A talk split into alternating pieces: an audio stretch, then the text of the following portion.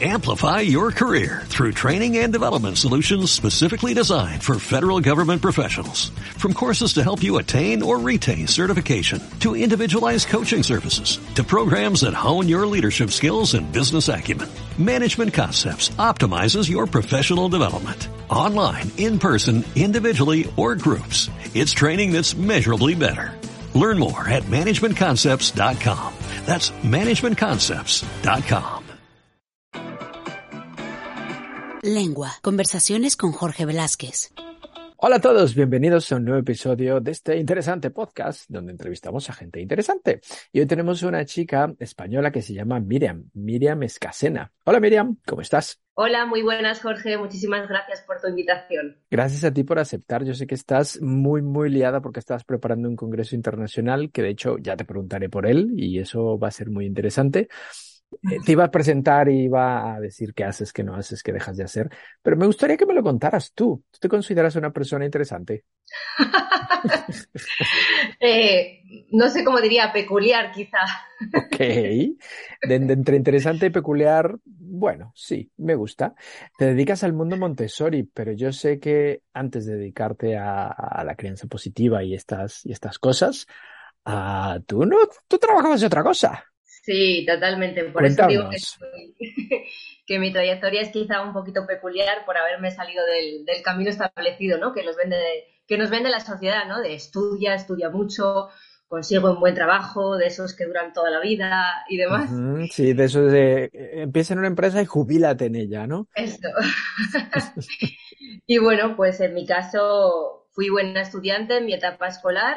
Eh, yo quería haber estudiado astrofísica, fíjate pero ¿En me serio? decía que no, que eso no, no había mucho trabajo de eso, que había muy poca investigación en España además, y que mejor me fuera por una ingeniería que, bueno, pues que daba más posibilidades en el mundo laboral, ¿no? Uh -huh. Entonces, pues así lo hice, estudié una ingeniería industrial.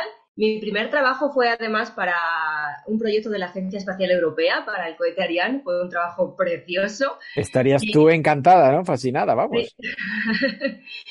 creo que el trabajo más del mundo de, de, ingeniería que he hecho, ¿no? Porque después de eso estuve trabajando también en aeronáutica, en automoción, en, en, diversas empresas de diferentes sectores, pero lo que yo veía es que aquí, al menos en España, los, los ingenieros no ingenian, ¿no?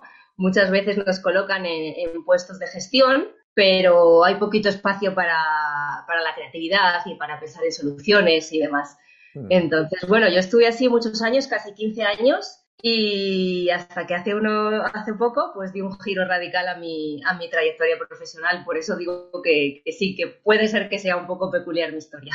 Hombre y tanto porque de ser, de ser bueno todavía eres eh, ingeniero estudiaste ingeniería pero de estar involucrada en una empresa en, resolviendo temas de ingeniería en la Agencia Espacial Europea, en el mundo automotriz y tal, mm, de repente ahora eres una experta en niños, en educación Montessori. ¿Qué pasó? ¿Qué se torció? ¿Cómo fue? bueno, se torció a mi favor porque yo estoy contentísima, ¿no? La verdad es que a mí siempre me había gustado el, muchísimo el mundo de la formación, el desarrollo personal. De hecho, en mis últimos años trabajando como ingeniera hacía mucha formación, ¿no? A nivel de dentro de la empresa. Y siempre me había traído mucho el mundo de la infancia, la primera infancia. Y viendo cómo estaba nuestra sociedad de mal. Sí. Eso me daba mucho que pensar, ¿no? Con, en un mundo tan globalizado, con tantas crisis económicas, con tantas cosas que están pasando en el mundo, ¿no? Aquí en España hubo una crisis bastante fuerte por el 2018 o así, eh, con muchísima pérdida de empleo, ¿no? Y yo creo que como a todos nos han educado siempre mucho en, en el miedo, en la obediencia de haz lo que te digan, ¿no? Agacha la cabeza, mm. obedece primero a tus padres, luego a tus jefes y demás. Pues yo vi como muchos compañeros míos iban perdiendo el trabajo de toda la vida, a lo mejor como pensábamos, como nos decían antes en las otras generaciones, y se veían con 50 años pues en la calle, a lo mejor siendo cabezas de familia, teniendo una familia entera que alimentar y teniendo que empezar de cero, ¿no? A redactar nuevamente su currículum, a moverse en un mundo laboral donde las oportunidades ya en esa edad eh, ciertamente son pocas. Mm, es complicado, es sí. Mm. Sí, sí. Y a mí me daba eso, un pavor, yo decía, qué horror, ¿no? Porque claro, con eso de la crisis económica achuchaban mucho las empresas, apretaban, que si horas extras, que si bajada de salarios, y todo el mundo aceptaba por ese miedo al despido y, bueno, pues aquí hay que aguantar el chaparrón, ¿no? Y las empresas se aprovecharon mucho de eso. Mm. Y entonces yo viví tantas cosas que eso me hacía mucho reflexionar, ¿no? ¿Cómo, por qué aguantamos esto? ¿Por qué? Y yo decía, si es que al final todo está en la forma en que nos educan, que nos educan al final pues para ser partes de este sistema, un engranaje más de este mundo tan capitalista que vivimos y, que está enfocado a que, a que a producir, producir y vender y consumir. ¿no? Y nada más, exacto. Entonces, la verdad, no sé tú, Jorge, pero seguro que conocemos todos mucha gente que va a un trabajo todo el día, ocho horas, nueve o diez, no le gusta nada, no le gusta su jefe, no le gustan sus compañeros, no le hace sentirse realizado, ha mm. formado una familia y al final se da cuenta que cada día llega a su casa a las siete de la tarde, a las ocho, apenas ve a sus hijos para acostarles y así día tras día, ¿no? Llega el fin de semana, luego se acaba, el domingo ya de mal humor y a mí me da mucha pena vivir así, ¿no? Y mm, entonces, es como pues, el día de la marmota, ¿no? Siempre lo mismo, siempre lo mismo, pero alguien tiene que pagar la hipoteca. Claro, claro. Entonces, bueno, yo decía, tiene que haber otra manera de hacer algo, ¿no? Más significativo para uno. Y bueno, yo desde que había acabado la carrera había hecho también un máster, un, un MBA de estos, ¿no? De, dirección, de pensando en, no jubilarme trabajando para otros, ¿no? Sino Por si acaso se me da a formar mi propia empresa, ¿no? Claro, o un proyecto, ¿no? Y claro, en esos máster también te enseñan nuevamente a dirigir empresas, pero no a crear un proyecto emprendedor. Entonces yo creo que al final, pues cuando ya me convertí en madre, que siempre se pone un poco la, la vida patas arriba y demás, yo dije, tengo que ir por aquí, por aquí, por este camino, yo voy a ver qué me puedo formar que tenga que ver con la infancia y, y todos esos mensajes que mandamos a nuestros niños y niñas en sus primeros años de vida que al final mm, pesan mucho en el futuro ¿no? y en los adultos que nos convertimos.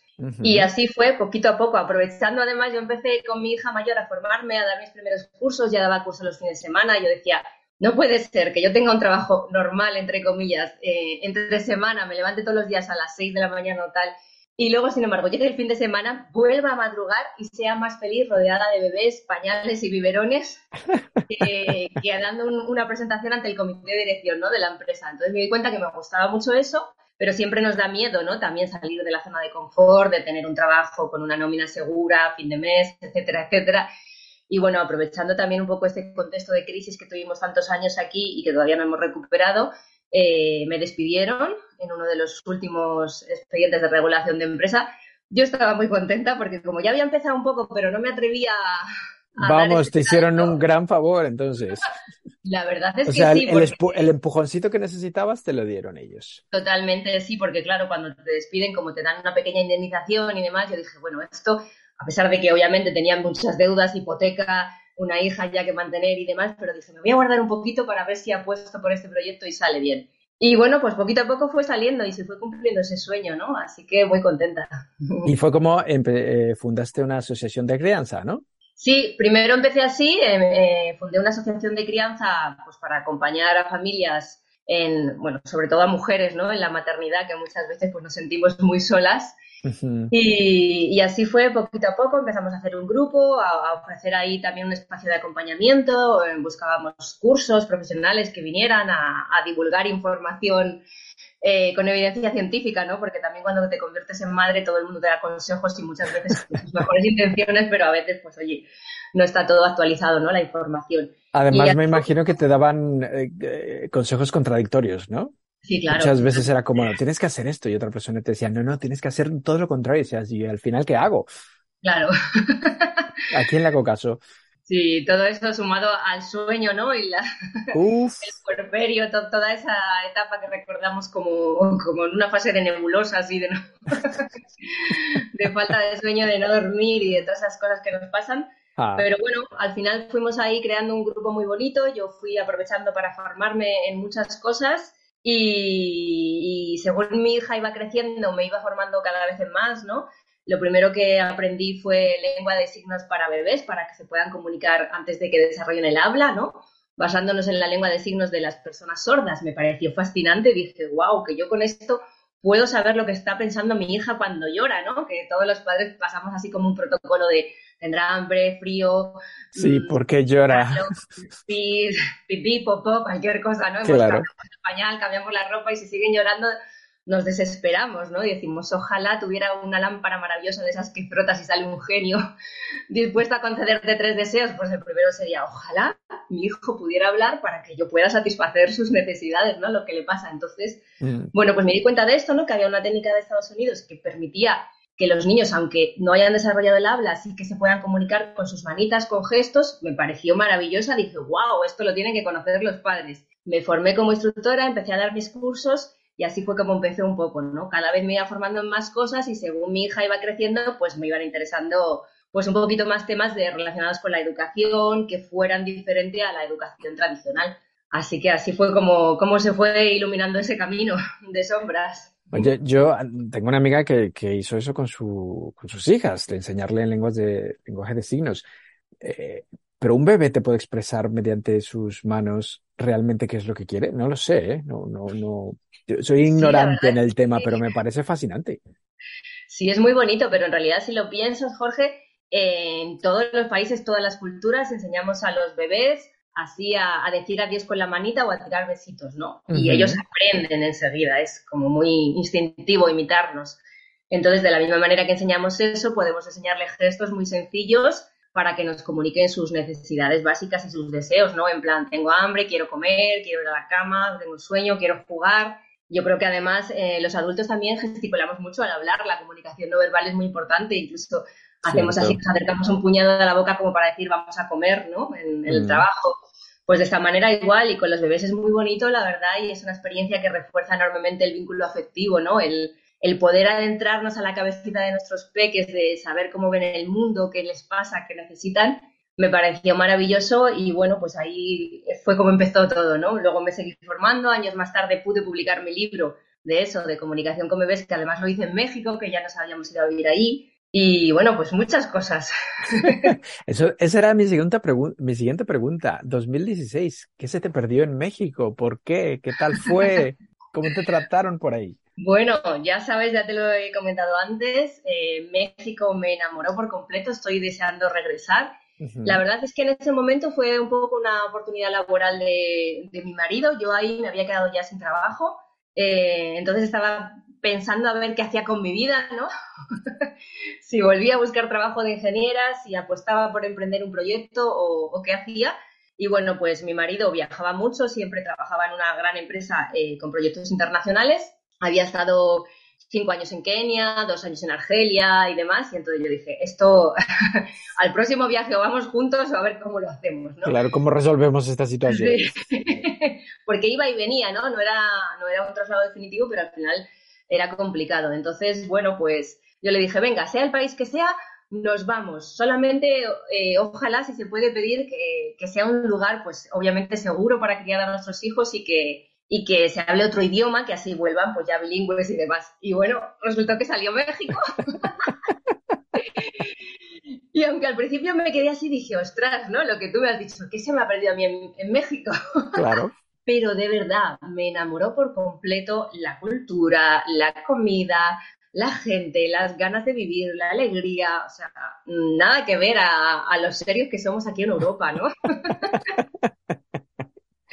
¿Te, cambió, ¿Te cambió el carácter, crees, México? Ahora eres una persona más alegre. Bueno, yo la verdad que siempre soy una persona bastante risueña y demás, pero fíjate, a mí una de las cosas que más me llamó la atención, nosotros vivimos ahí dos terremotos muy fuertes, los sismos que hubo en 2017, que el primero tuvo el, el epicentro en Puebla y fue como de 8,4 por ahí, y el segundo fue un poquito más cercano a la Ciudad de México, pero también, bueno, fue una experiencia para nosotros. De hecho, fue el motivo por el que me regresara, porque en el segundo nuestra casa se quedó, no se llegó a derrumbar el edificio, pero se quedó totalmente dañada la estructura y nunca pudimos volver, ¿no?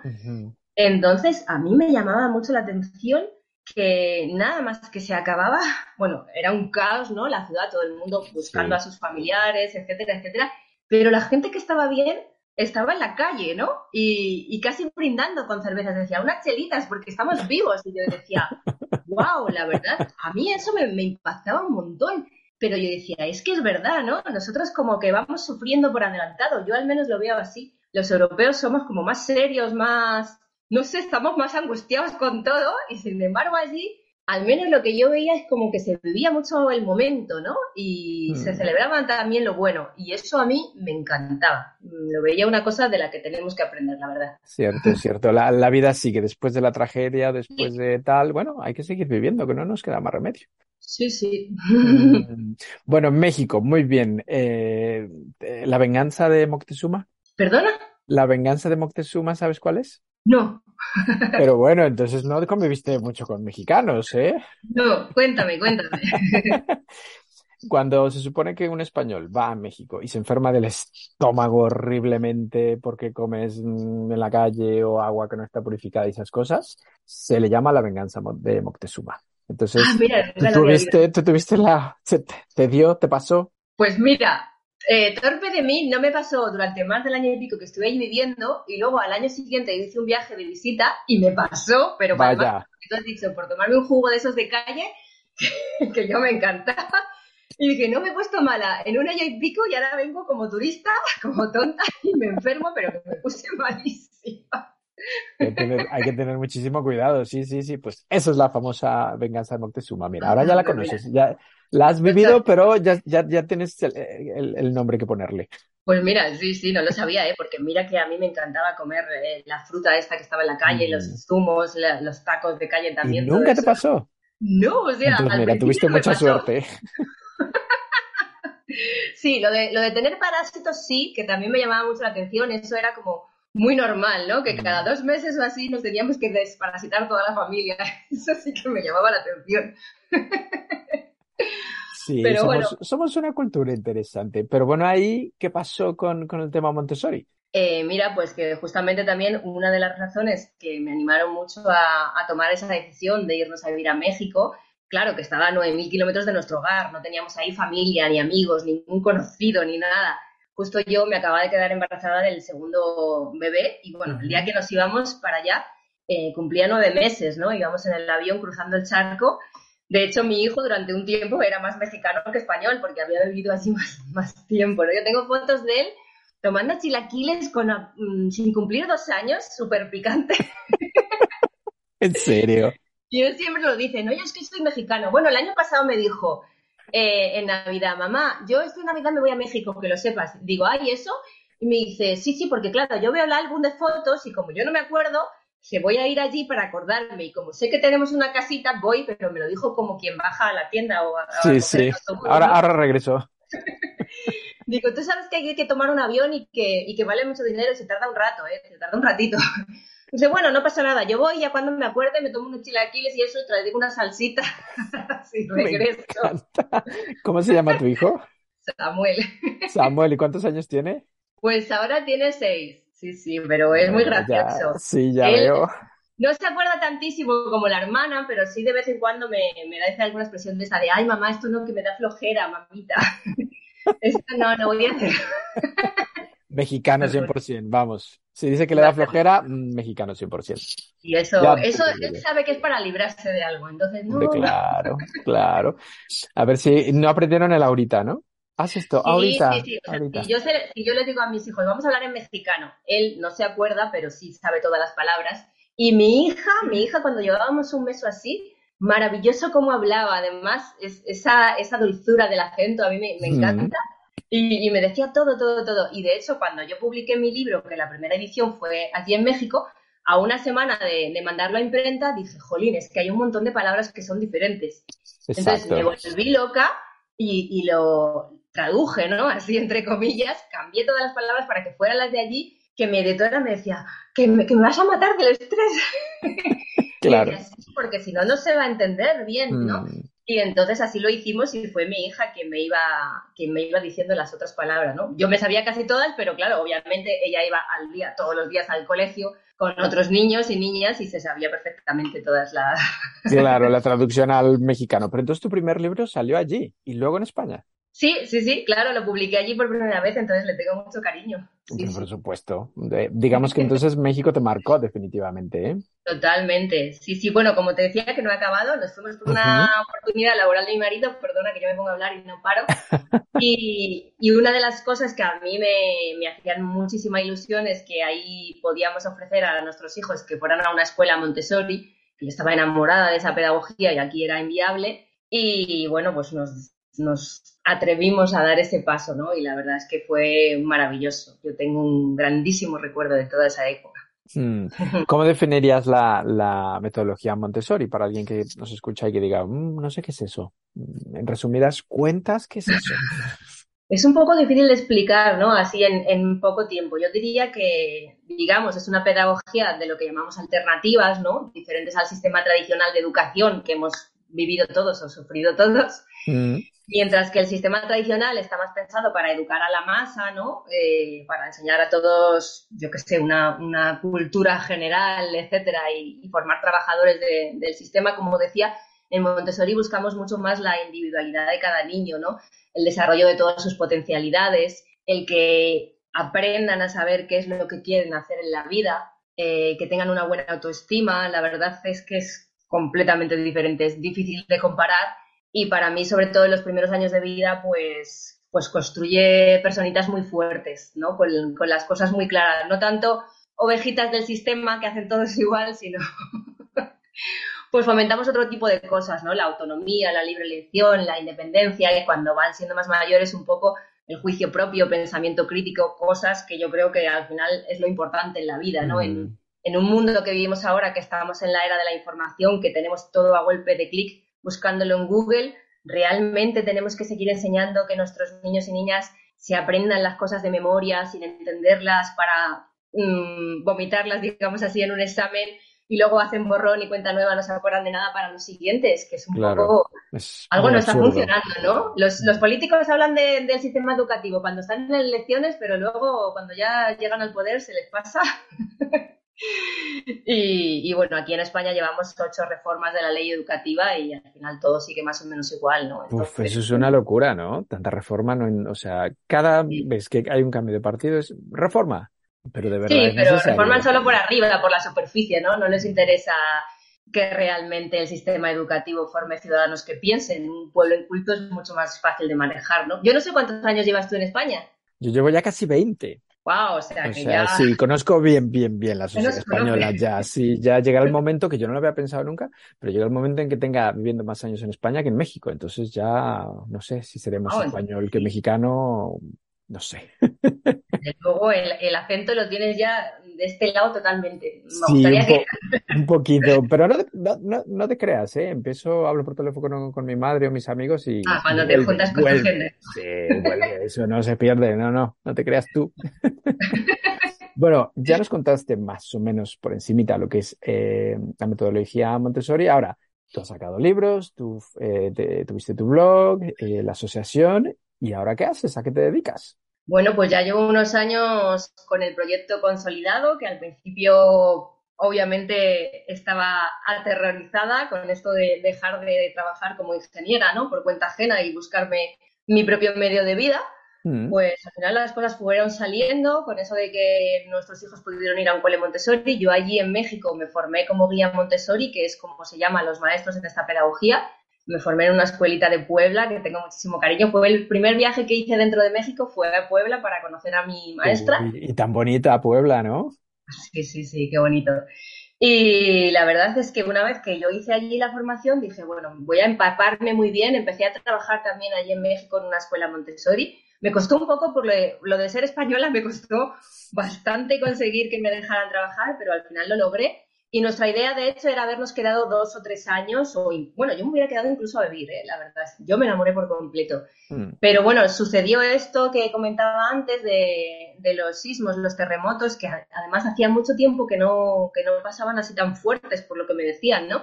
Yo antes de ir, la gente me, me, daba consejos. No, pero desde el sismo del 85, ese que murieron más de 10.000 personas, se hizo una reforma de la ley de edificación y ya las casas son más seguras y demás. Y bueno, mm. Eh, pues no tanto así, ¿no? No, algunas sí, otras no tanto, digamos.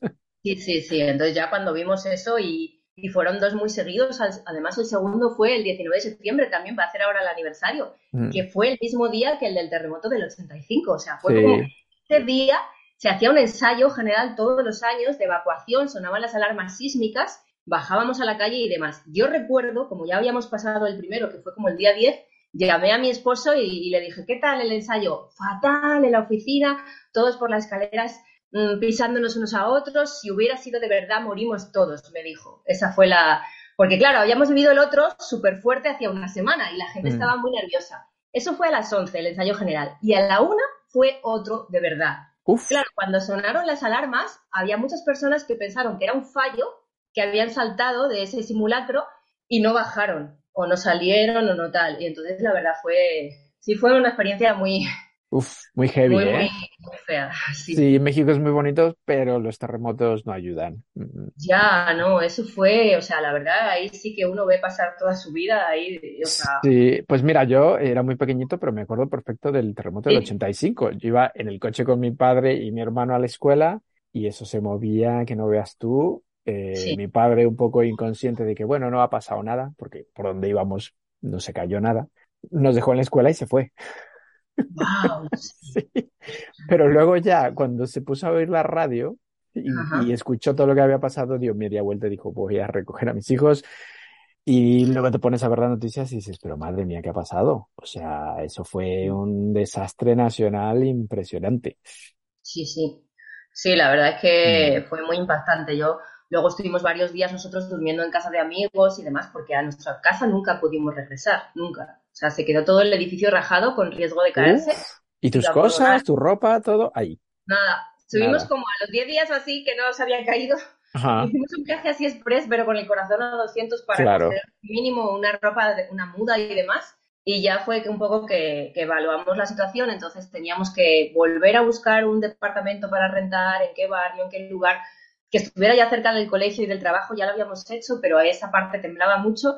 Entonces, irnos más lejos, empezar de cero, cuando habíamos sufrido dos muy grandes, Mm. teníamos aquí la familia muy preocupados, entonces al final tomamos la decisión de que yo me regresara antes con los niños, ¿no? Fue una decisión muy dura y yo sobre todo, la verdad, me volví con el corazón encogido porque yo pensé, yo me vuelvo a Europa, tengo aquí eh, una familia, un- una casa, un lugar donde, donde vivir o donde Mm. dormir y pensé en la cantidad de personas que se habían quedado sin, sin su casa, ¿no? O sea, porque es que fue terrible. Entonces, la verdad, estuvimos ahí ayudando todo lo que pudimos. Eh, yo me ofrecí también como madre para amamantar a otros bebés que se habían quedado, que no encontraban a sus papás o así. Uf, terrible, llevando ¿no? comida muchos días, sí, sí. Yo me volví, fue lo más duro de volverme, fue, ostras, ¿cómo puedo seguir ayudando, no? La verdad, sí, sí, Mm. fue, fue duro. En fin, pero bueno, ya estás aquí instaladísima en España y tienes una escuela, eh, bueno, tienes cursos online, presenciales, eh, consultorías, tiene,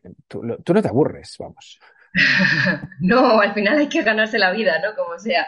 Yo ya empecé todo esto allá en México y mi idea era, pues si estábamos allí tres años, yo haber seguido formándome, que nuestros hijos hicieran ciclos completos, como en Montessori son como ciclos de tres años que juntan las edades, eh, y esa era la- un poco la idea. Además es que eh, me gustaba mucho más la visión de allí, de las guías de Latinoamérica, que las europeas, ¿no? Entonces, bueno, pues al final hubo como ese cambio de planes, tuve que regresar antes, me regresé además yo sola con los niños porque mi esposo tenía que terminar allí contrato y, ya dije, bueno, pues aquí hay que salir como se pueda. Entonces empecé a ofrecer yo formación tanto a familias como a docentes y así ya llevo unos años, ¿no? Eh, Pues haciendo mucha formación online, que también es lo bueno de, de además haber vivido en varias culturas porque me parece muy enriquecedora. A mí me gustan mucho los cursos presenciales, pero lo online, como a veces tengo pues una alumna de México, de, no sé, de Perú, de Argentina, mm, de Estados Unidos, de tal, pues al final como que se te abre mucho la mente, ¿no? Con lo que se hace una cultura de una manera, se hace de otra cultura de otra. Mm. Y yo creo que eso nos, nos hace, bueno, pues esa apertura de pensamiento, ¿no? Y así empezamos y bueno, empecé a ofrecer eh, estos cursos y luego ya pues el proyecto ha ido creciendo. Eh, ahora ya me llaman también mucho de, de colegios, que son coles de educación tradicional, pero que quieren hacer un cambio. Y, y bueno, pues para mí estoy súper agradecida de que confíen en mí para que les vaya a formar y a contar todo lo que yo aprendí de Montessori, tanto en mi formación como guía, pues también como madre, ¿no? Que mis hijos pudieron ir a un colegio con esta pedagogía viniendo del sistema tradicional, pues también los cambios que yo veía en ellos, que querían ir al cole hasta el fin de semana y vacaciones. Yo En serio, no me lo creo. tampoco. La verdad es que se sentía muy bien, ¿no? Y bueno, pues ahí estamos, la verdad, con mucho trabajo, porque no es lo mismo ser eh, trabajadora por cuenta ajena que, que ser autónoma, y además en España es muy difícil. Sí, sí, sí, hay que mucho buscarse la vida. en. Sí, en México Puede- me parece ser. más fácil. al menos ahí había como una progresión, ¿no? Los primeros años eh, tú pagabas el primer año como un 10%, luego un 20%, luego un 30%. Aquí no, aquí directamente desde que te das de alta como autónomo ya a pagar, ganes o no ganes. Uf, duro, duro. Bueno, pueden contactarte en tu página web que se llama tuguiamontessori.com, ¿cierto? Montessori con doble S. Y estás en Facebook, en Instagram, en Pinterest, en YouTube, eh, en Skype, vamos, estás en todos lados. Así es, hago lo que puedo. y entonces, eh, en tu web eh, he estado aquí trasteando un poquito, buscando y tienes mm, muchas cosas interesantes, pero lo, grande, podemos así decirlo, es lo que se viene dentro de nada, ¿no? Eh, tienes un Congreso Internacional Montessori que se llama De la Infancia a la Adolescencia. Así es. Este proyecto pues lo empecé hace cuatro años, al poquito de regresar de México en 2019 dije, ¿y si hago una cumbre virtual en la que nos juntemos varios expertos de diferentes países del mundo a hablar de otro tipo de educación, ¿no? Entonces ese día lo típico de mamá emprendedora sin dormir, a las 2 de la mañana me levanté, empecé a escribir mis amigos y al día siguiente, la verdad, eh, todo el mundo me había respondido que sí, que se animaban y muy contenta porque ya llevamos tres ediciones, este año es la cuarta edición, en las ediciones anteriores al final ha habido como más de 90.000 personas Wow. Sí, muy contentos. Eh, es un proyecto que sigue ahí creciendo, que no es fácil organizarlo porque, bueno, lo que es el congreso, las conferencias se emiten durante una semana. En esta ocasión será la primera semana de octubre, del 3 al 7. Pero claro, mm, preparar todo esto son tres o cuatro meses de trabajo antes, ¿no? Que estamos todos, tanto yo como un montón de equipo que, mm. yo tengo que contratar para que me ayuden porque si no es imposible, ¿no? Yo, yo sola no sé editar los vídeos, tengo también como cuatro o cinco ponentes internacionales este año que hablan en inglés y que entonces tuve que, que contratar traducción simultánea. Bueno, muchas cosas, ¿no? La web tengo que superar un poco la capacidad del hosting porque si no se cae, son tantos miles de personas esos días accediendo a las conferencias de forma gratuita que, bueno, pues que técnicamente hay que ajustar todo eso, ¿no? Y con muchas ganas de que llegue. La verdad es un proyecto muy bonito y, que luego siempre, siempre llegan mensajes meses después de, cómo el Congreso les ha cambiado la mirada ¿no? a, los que han asistido a ver a los diferentes expertos. Así que yo con eso ya me quedo muy feliz. Hombre, pero por supuesto. Ahora dices que esta es la cuarta edición y lo haces todos los años, en la primera semana de octubre. Sí, en otros años ha sido en julio, pero este año aquí en España en julio había oposiciones de maestros y me decían, me pidieron, ¿lo puedes retrasar un poco? Que además a final de curso acabamos ya un poco saturados. Necesitamos vacaciones más que los niños.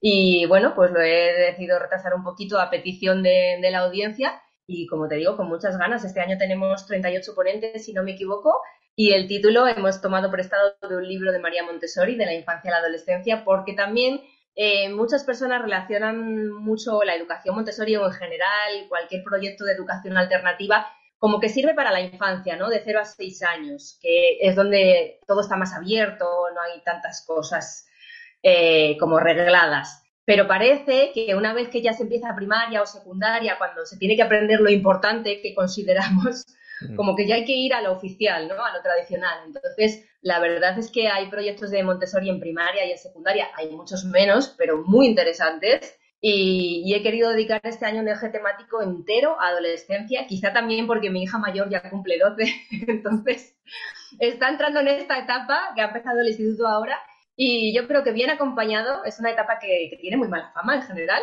Eso yo creo que bien acompañado, entendiendo bien cuáles son sus necesidades y, y, qué es lo que está pasando en su cerebro y por qué se apartan tanto de nosotros y todas estas cosas, pues al final mejor acompañar así entendiendo los porqués que estando discutiendo todo el día, ¿no? Uf, Miriam, Miriam, ¿tú estás mm, realmente preparada para lo que se te viene encima con la adolescencia? Pues mira, no lo creo, no creo ni yo ciento, pero yo lo intento. Se hace lo que se puede. Ahora, lo que me da muchísima curiosidad es que dices que el Congreso es gratis. O sea, ¿cómo? Sí, bueno, así es. Eh, digamos que el Congreso tiene dos versiones, ¿no? Hay una versión 100% gratuita en la que cualquier persona desde cualquier parte del mundo puede ver todas las ponencias durante esa semana, ¿no? Del 3 al 7 de octubre. Solamente se tiene que registrar con el nombre y la dirección del correo electrónico en tu guiamontessori.com barra congreso Y ahí luego tiene que pulsar la confirmación, que es algo que tenemos aquí en Europa para cumplir el Reglamento Europeo de Protección de Datos Personales, que sé que no está así en México, Estados Unidos y otros países, pero aquí sí. Eso sí, para poderlos incluir en la lista de difusión. Y una vez que llega la semana, nosotros cada día enviamos un email con los enlaces a las ponencias de todos los expertos, ¿no? Eso se hace así gratis para todo el mundo que quiera. Claro, esto se, se tiene que sostener económicamente, ¿no? Este proyecto, porque como te decía, son tres, cuatro meses de trabajo de un equipo de varias personas, que no soy solo yo. Entonces luego está la otra modalidad, que es el pase premium, que lo que, lo que permite es ver todas estas mismas ponencias durante un año, ¿no? Que a veces ver 38, ¿no? y tantas ponencias en una semana me consta que hay personas que se levantan desde las 4 de la mañana a verlo porque no se lo quieren perder ahí con su blog de notas. Claro, porque hay mucho contenido de valor. Pero luego, bueno, pues las personas que nos quieren apoyar un poquito también a que esto se sostenga económicamente y no tenga mm, muchas pérdidas, mm. pues entonces está este pase premium que lo que permite es eso, ver las ponencias un año entero, también permite una vez que visualicen todo el contenido, pedir un certificado, porque eso también hay muchas personas que nos lo demandan Claro, de miles y miles de personas que asisten cada año en la versión gratuita, nosotros no podemos saber quién ve cada ponencia, ¿no? Sin embargo, con el pase premium, como ya está en una plataforma que, hay un control de acceso y demás, y de visualización, pues ahí sí, una vez que, terminan, podemos emitir ese certificado, que son pues 30 horas de formación o, las que sean, más luego un montón de bonos extra que, bueno, pues muchos ponentes, colaboradores ofrecen para apoyar este pase premium a las personas que nos apoyan, pues no sé, una conferencia extra o un PDF descargable o un sorteo de libros o material educativo, que al final todos estos bonos valen casi más que el precio del, post, del pase premium, que es un poco simbólico, pero bueno, pues es esa manera de, hacer que esto sea sostenible y podamos seguir repitiendo año tras año porque realmente yo creo que es un proyecto que merece la pena, ¿no? Eh, se van conociendo, bueno, yo me siento muy afortunada porque conozco ponentes muy interesantes, muchos son directores de escuela, este año tengo también dos bosques escuelas en la naturaleza, que son una maravilla. Muchas veces pues son familias que creen realmente que otro tipo de educación es posible, que dejan su profesión, como yo, así, a la, que les da la locura, arriesgan todo su patrimonio familiar incluso y, montan un cole, ¿no? A priori para sus hijos, ese proyecto va creciendo, a lo mejor han nacido en el salón de su casa, se han ido uniendo vecinos y de pronto pues al final eh, pues se van abriendo un huequito, ¿no? Incluso algunos ya van siendo reconocidos aquí por la administración o homologados, que siempre es como esa mm. pelea, ¿no? Cuando uno no es un colegio normal o tradicional, parece que hay que estar en una lucha continua con la administración, pero bueno, se van consiguiendo cosas y yo también soy optimista en esto y creo que hay que visibilizar estos proyectos, ¿no? Porque merece la pena y motivan a otros profes hacer cambios y a otras familias también a demandar estos cambios. Mm, por supuesto. Bueno, entonces, la gente que nos escuche, que tome nota del 3 al 7 de octubre, tiene una cita en, en tu página web, en este super congreso de la infancia a la adolescencia, a la adolescencia, en tuguiamontessori.com. Y lo del pase premium eh, tiene bastante sentido, porque puedes ver las conferencias con toda calma y no te das un atracón de conferencistas, porque estoy leyendo aquí, tienes 35 expertos internacionales. O sea, yo si voy a tomar notas y quiero aprender cosas positivas, mejor uno o dos vídeos a la semana y no acabar empachado de tanto vídeo. Y estoy viendo aquí que no tienes ni uno ni dos expertos, tienes un montón y entre ellos está mi amiga Lil Lima. Sí, has estado con ella también. Sí, somos muy, muy amigas. Ella nos da una ponencia que habla mucho de disciplina positiva, ¿no? Que encaja muy bien además con Montessori y con este tipo de educación respetuosa. Mm, bueno, bien. Y también he visto por aquí que tienes a eh, Rafa Guerrero, que le he estado enviando mensajes, a ver si lo podemos entrevistar en el podcast, a ver, a ver, ojalá, pero es que es un tío muy ocupado. Ay, a ver si te puedo echar un cable yo. Venga, habla, dile Rafa, mira, que este chico, que es muy majete. Sí, porque este año hicimos un congreso presencial también en Madrid en abril y él vino. Así que le, pude conocer físicamente, entonces a ver si lo, a ver si lo conseguimos. Bueno, ojalá, ojalá, ya me contarás. Nos vamos a las preguntas de rigor, que siempre le hago a todos los invitados.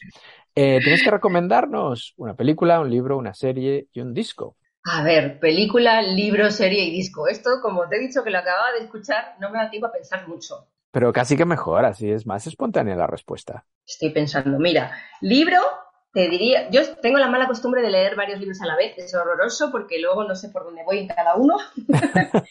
Pero mira, uno de los últimos que me estoy leyendo es este, La Revolución en las Aulas, de Pedro Valenzuela. eh, que además, bueno, es ponente del Congreso, es guía Montessori, maestro, y además justamente esta mañana vi que va a sacar también la edición de este libro en México para, para dentro, dentro, de un mes o así. Así que este súper recomendable del libro. ¿Qué más era? ¿Una serie? Pues una de las que más me han gustado, que, es, que he visto hace poco en Netflix, ha sido Succession. Ajá. No sé si la has visto tú o no, pero es una familia que están todos medio locos y habla mucho de, esto del poder, del dinero, de las empresas, de la sociedad. Es que a mí en general me gustan las cosas menos comerciales, digámoslo así, más un poco fuera de... Ok, pues es un, un buen reflejo de nuestra sociedad, tristemente. Ahora, ¿qué película nos vas a recomendar? Mira, una que vi hace poco que he tardado mucho en verla, Bohemian Rhapsody, la de la vida de, de Freddie Vale.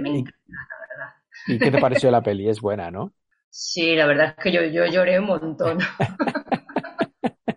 Ahora, ¿qué disco nos vas a recomendar? Pues yo te diría uno que tuve hace muchos años que se llamaba Tarantino Connection, que era de las bandas sonoras de las pelis de Tarantino. Ajá. que siempre son muy buenas, ¿no? Sí, por supuesto. Ese sí que me lo escuchaba una y otra vez, todo seguido, todo seguido. Anda, qué interesante. Vale, lo vamos a buscar. Perfecto. Ahora, dime una cosa, Miriam. Tú no paras de organizar congresos, de dar talleres, conferencias. Cuando tienes tiempo, ¿qué haces en tu tiempo libre? Mira, pues eh, mi tiempo libre es bastante escaso, porque esto de ser madre autónoma criando a dos hijos y cada uno en una etapa eh, y sobreviviendo así en este mundo en España es, o sea, lo que es el concepto de tiempo libre hace mucho que ya lo perdí.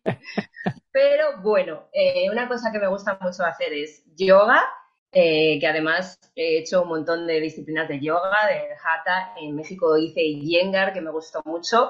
También he hecho Bikram ese con calor y ahora hago aeroyoga, que de hecho voy a ir esta semana. Y fue una de las cosas que mejor hice antes de la pandemia, que justamente me mudé de casa y una de las cosas que hice fue poner un columpio de yoga acrobático en casa. Y como no tenemos terraza ni nada, fue de lo mejorcito de mis hijos ahí, que se daban vueltas y hacían ellos sus cosas, porque esto, ya sabes, el encierro fue totalmente horrible, ¿no? Sí. Entonces, lo del columpio de yoga fue un éxito. Muy buena idea. El año pasado también me puse a aprender a escalar. Yo siempre he sido malísima en los deportes, o sea, nunca jamás he hecho nada. Y me he dado cuenta de que la escalada, a pesar de que no hago nada, ¿no? Soy principiante total, pero para mí es un desafío, sobre todo mucho a nivel mental, ¿no? De, mm. de superarse a uno mismo, porque muchas veces no haces cosas simplemente por las barreras de tu mente, no porque realmente no las puedas hacer. Y yo, como en eso tengo mucho que aprender, pues la verdad me viene muy bien. Y como lo de meditar y esas cosas, que yo soy muy culo inquieto, me cuesta muchísimo parar ese tipo de, cosas como la escalada, como te tienes que concentrar sí o sí, porque si no te, caes, es un opción muy bueno, pues entonces es lo más parecido que yo puedo encontrar a, la meditación o a la relajación, ¿no? Me encanta, me encanta. Eso es un muy buen consejo. ¿Tiene usted un culo inquieto en casa? Llévelo a escalar.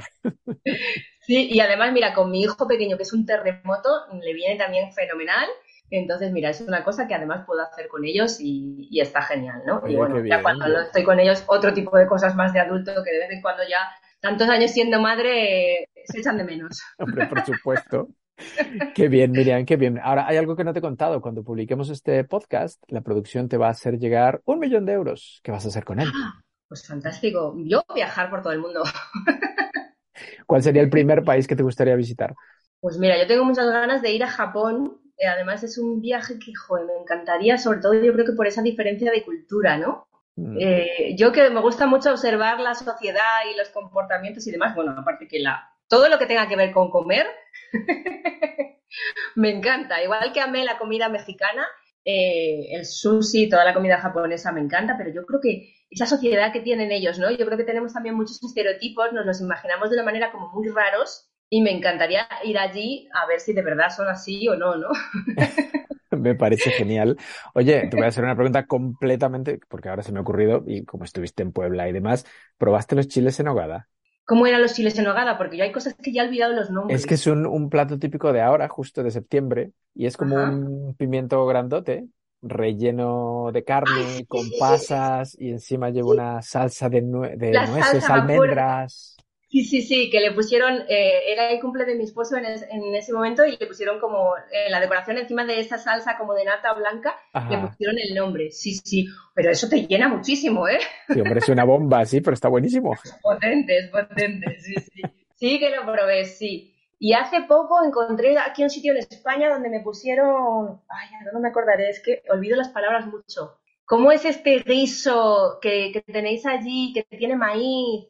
Pozole. Pozole, eso. No lo había encontrado. No lo había encontrado todavía porque, claro, vas a los restaurantes que se dicen mexicanos aquí y no tienen nada. Claro, sí, sí. No tienen nada verdadero. y encontré pozole y me hizo una ilusión. Dije, guau, qué bueno.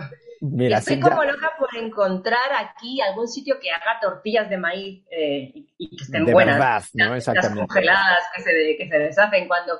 Porque nosotros en casa, por lo menos una vez a la semana o cada dos, cenamos taquitos. ¿En serio? Me encantan, sí, sí, sí, sí. O sea, tu familia ya es medio mexicana 100%. ¿eh? Bueno, yo una de las cosas que me traje de México, eh, ¿cómo se llama? A ver si te digo bien el nombre. Esta piedra volcánica para hacer el, el guacamole, ¿cómo se llama? Ay, el, el molcajete. Te trajiste un molcajete. Y mira qué pesa, ¿eh? Qué pesa. Claro. Yo dije, da igual, regalo cosas, pero yo el molcajete este me lo llevo. y lo tengo, ¿eh? O sea, yo el guacamole lo amo y, un montón de cosas. He hecho en casa de cochinita pibil, bueno, siempre estoy... Estoy buscando también a ver si consigo el pasote, esta hierbita que sí, básica. La de tortilla, que tampoco la encuentro aquí fresca. Mm, eso es complicado, eso complicado. Encontrarlo fresco va a ser muy complicado, pero en polvo sí que lo encuentras, ¿eh? Bueno, buscaré. Yo siempre que tengo amigos que van, digo, por favor, ¿os puedo hacer un encargo? Yo creo que ya va siendo hora de una visita a México, ¿eh? Sí, totalmente. Ya toca volver, ya toca volver. Coloca. Oye, Miriam, me quedaré contigo toda la tarde charlando sobre México y sobre tu, trabajo, pero yo sé que estás ocupada y tienes una clase. Ahora te toca nominar a tres personas que podamos entrevistar aquí en nuestro podcast. ¿A quién, a quién nos sugieres? Ajá. ¿Y da igual el sector al que se dediquen? Completamente igual. Ajá. A ver, pues mira, ahora se me viene a la cabeza Pablo Lipnitsky. Él es director de un colegio Montessori en Colombia. Ok. Y además está en las montañas ahí, es un, es un colegio precioso, con una construcción así como bioclimática, que recoge el agua de la lluvia, que no sé qué, bueno, está está súper padre, justo te iba a decir. No, yo le tuve en mi congreso del año pasado y ha sido uno de los mejores oradores que he tenido. De estos de que además su ponencia normalmente dura una hora y estuvimos como hora y media y yo me hubiera quedado toda la tarde hmm. escuchándole porque su propia historia personal es súper interesante. genial, genial, ya me pasará su contacto. ¿Quién más? Eh, te recomendaría a otra persona de México. Ahora se me ha ido el nombre de la, de la mente, te lo diré. Pero ella también es doctora y también montó un cole Montessori que se llama Los Niños del Cuchumá y es un colegio que está en el bosque, en plena naturaleza. ¡Wow! Muy interesante. Es un proyecto súper bonito. Eh, eh, lo montó ahí con su pareja y ahí llevan unos años y, muy. Me gusta mucho. Muy bien. Eh, pasarle el contacto también. Vale, genial. Y luego, ¿quién más te puedo decir? Mm, Vamos a ver, pues te recomendaría, por ejemplo, a Rafa Guerrero, ¿no? Que como hemos hablado antes de a él. a ver si se hace un huequito en su agenda, sí. La verdad es que está, está siempre, siempre ocupado. Yo solamente hablo con, con, la secretaria que le ayuda a él, con él nunca hablo directamente, pero, pero la verdad, mira, este año también hemos sacado un posgrado con, con una universidad, un posgrado en Pedagogía Montessori, y he querido incluso que él participe, pero como tiene la agenda tan llena, es como, hay que pedirle casi las cosas de un año para otro, ¿no? Pero bueno, luego la verdad es muy simpático y muy accesible y cuando ya se hace el hueco, enseguida... Se ve, se ve, se ve buena gente. Pues entonces, mira, esa es la clave. Le voy a decir, te quiero hacer una entrevista en enero. sí, algo así, ¿eh? De hecho, yo en el congreso de este año, en el, le tuve en el presencial y le tengo en el virtual, y fue así, ¿eh? ¿eh? O sea, agendamos la entrevista como tres meses después, porque era el primer hueco que tenía en su agenda. ¡Wow! Pues mira, ya está, la clave. le, voy a, mandar un mensajito. En, seis meses, tú no te preocupes, en seis meses me vale. Genial. Bueno, Miriam, un placer haberte tenido en este podcast. Eh, que vaya muy bien el congreso, ya me contarás. ¿Algo más que nos quieras decir antes de terminar? Nada, pues darte las gracias a ti, de verdad, por, tu invitación, eh, por invitarme a compartir con tu audiencia en, tu casa, tu podcast. Y que un placer. Lo mismo digo, un placer. Y bueno, a la gente que nos escucha, tuguiamontessori.com, seguro que van a encontrar cosas muy interesantes y además del congreso. Quiero decir, porque a lo mejor nos escuchan, yo que sé, en noviembre, tú sigues dando talleres, conferencias y cosas. así es. Vale. Mira, un saludo grande. Un gusto en conocerte. Igualmente, Jorge, muchas gracias. Un abrazo, chao. Lengua, conversaciones con Jorge Velázquez. Amplify your career through training and development solutions specifically designed for federal government professionals. From courses to help you attain or retain certification, to individualized coaching services, to programs that hone your leadership skills and business acumen, Management Concepts optimizes your professional development. Online, in person, individually, or groups. It's training that's measurably better. Learn more at managementconcepts.com. That's managementconcepts.com.